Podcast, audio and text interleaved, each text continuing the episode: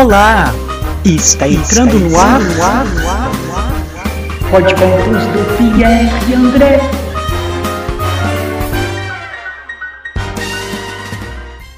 Essa história foi uma homenagem do Pierre André, que tem chileno pé, e do Rick, o rapidinho, que solta pum e sai devagarinho. Pra você, Beatriz, que tem meia aquele nariz, toca violão e mora no nosso coração.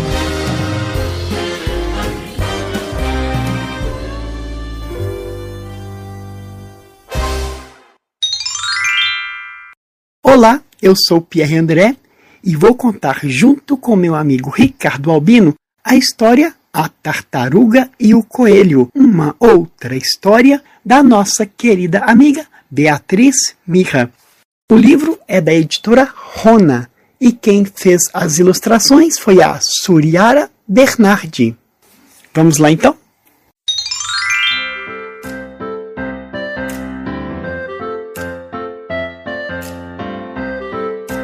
Muito, muito tempo, no tempo em que tudo foi criado, o Criador fez o céu e a terra. Depois separou a terra da água e criou os animais. Porém, mal terminada sua obra, começou a reclamação. O elefante reclamava do tamanho da tromba. A girafa não gostou daquele pescoço. A zebra queria trocar de pijama. Os bichos da água choravam rios e mares porque desejavam vir à terra. Os bichos da terra esperne, ou melhor, espateavam tentando voar e os bichos que voavam queriam mesmo era mergulhar. O Criador, que é a inteligência total do universo, pensou: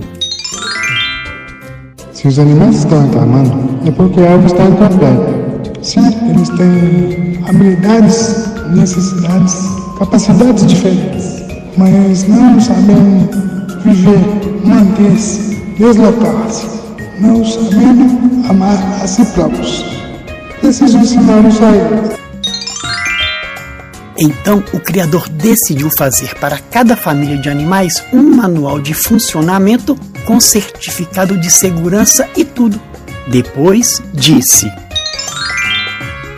A partir de amanhã, bem cedo, quero que todos venham à minha casa pegar o certificado de segurança e o manual de funcionamento, para que todos aprendam a respeitar a si próprios e aos outros.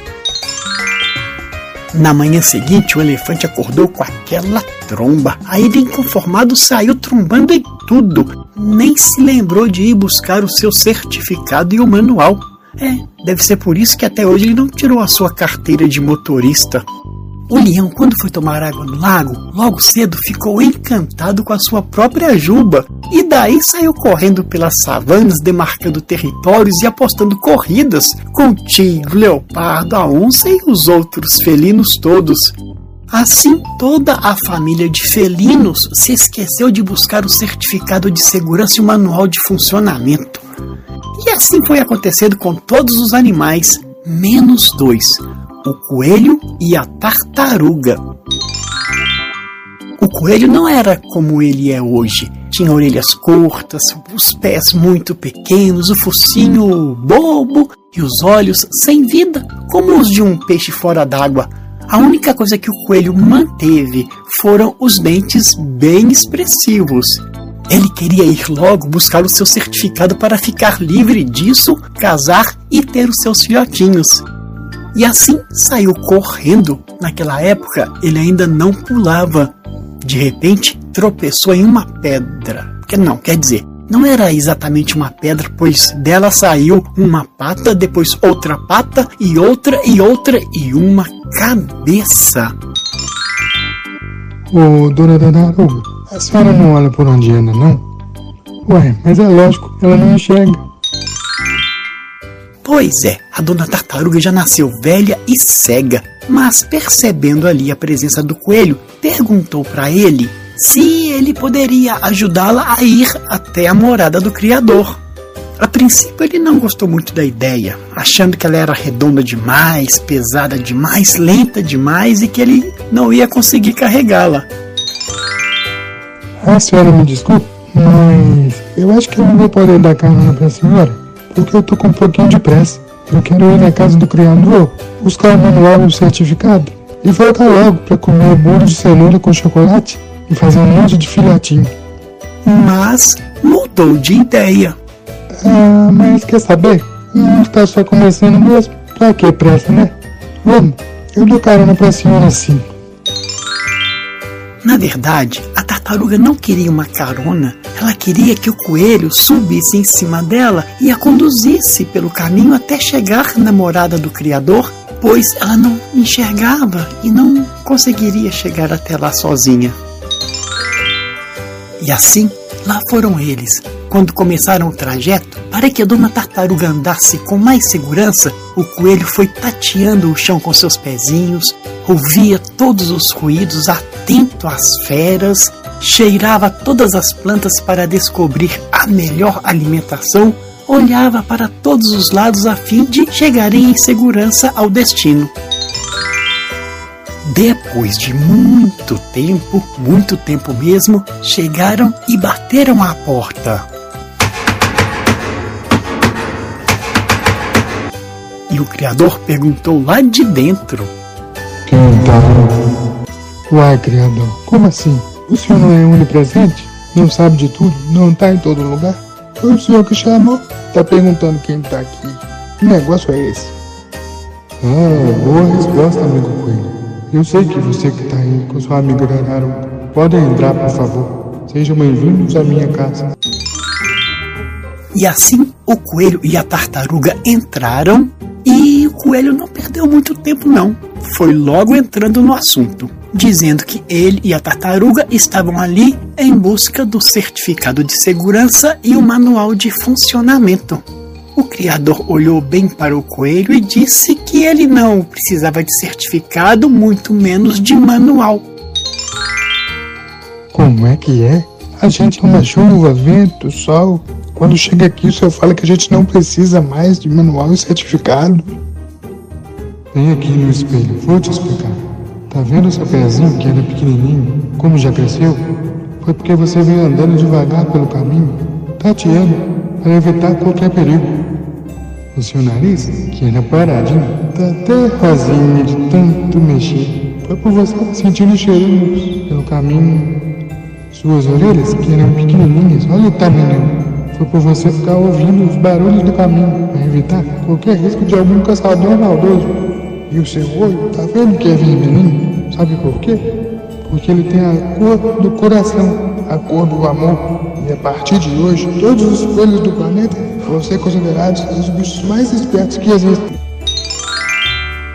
Quando o coelho se viu, admirado, não conseguia acreditar, suas orelhas estavam enormes, bem como seus pés. O focinho mexia, nervoso, e os olhos ficaram vermelhos. E o Criador ainda disse que o coelho, a partir de então, seria conhecido como o animal mais esperto do planeta porque conseguiu, com sua persistência, cuidado e amor, seu próprio certificado e manual. E todos os coelhos do mundo teriam também esta nova forma conquistada por ele. Ah, bom, muito obrigado, fiquei feliz. Mas e minha amiga tartaruga? Não vai ganhar nada, não? Mal sabia ele que sua amiga tartaruga ia ganhar a sabedoria. Claro que a dona tartaruga também vai ganhar um presente. Ela não enxerga com os olhos da visão, mas enxerga com os olhos da sabedoria. E a partir de hoje, todo animal que quiser um bom conselho vai procurar a ela, dona tartaruga, o animal mais sábio do planeta. Dona Tartaruga sorriu, uma felicidade calma, e os seus olhos brilharam como duas grandes estrelas do mar. E o Pô de Contos de hoje entrou pela porta de uma casa e saiu pela janela de um castelo. Se vocês gostaram, aguardem o próximo, quem sabe, mais belo.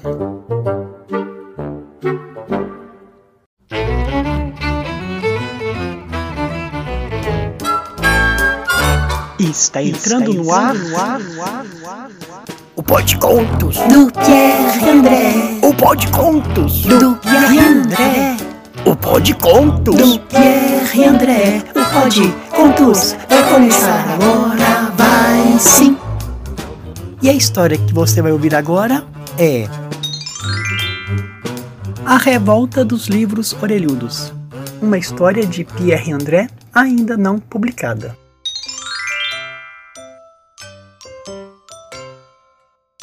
Tavinho era um menino preguiçoso que só ele mesmo. Ele tinha preguiça de tudo para ler um livro, então nem se fala. Era uma dificuldade danada. Ele só lia com muito custo quando tinha trabalho na escola. Mesmo assim, era desse jeito. Lia uma página e dobrava a ponta da coitada para marcar de onde ia continuar no dia seguinte. E no dia seguinte era a mesma coisa, lia outra página e dobrava a ponta da outra pobre coitada para marcar aonde continuaria no outro dia. E assim era até ele terminar de ler o livro, quando terminava. O que Tavinho gostava mesmo de fazer era brincar. Para brincar ele não tinha preguiça não. Não largava a mão daquele videogame dele por nada.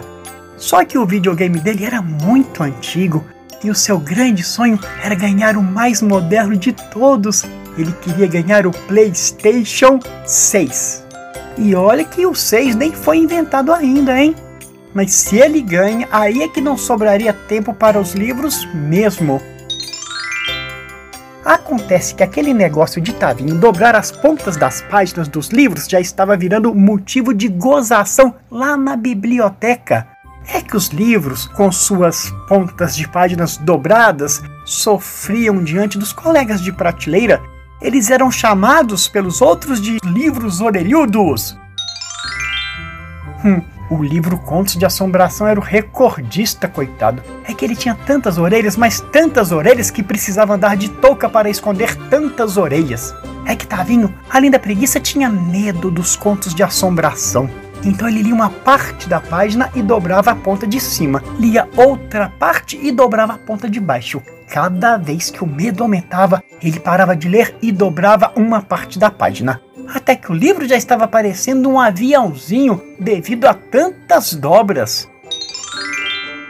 Certo dia, o Contos de Assombração, que já era o presidente da Associação Bibliotecária dos Livros Orelhudos, convocou uma reunião com todos os livros orelhudos para bolar um plano que fizesse com que aquele garoto parasse com aquela péssima mania de dobrar as pontas de suas páginas. Nós temos que dar um jeito naquele garoto! gritou o livro Fábulas. Grita baixo! gritou mais alto ainda o Clássicos da Literatura. Acalmem-se! Disse-o. Hum, deu para imaginar, né? O Contos de Assombração. A gente vai dar um jeito nele sim, mas prestem atenção. Aí o Contos de Assombração disse o seu plano, que a ideia era invadir o sonho do menino quando ele estivesse sonhando com aquilo que ele mais desejava ganhar, ou seja, o PlayStation 6.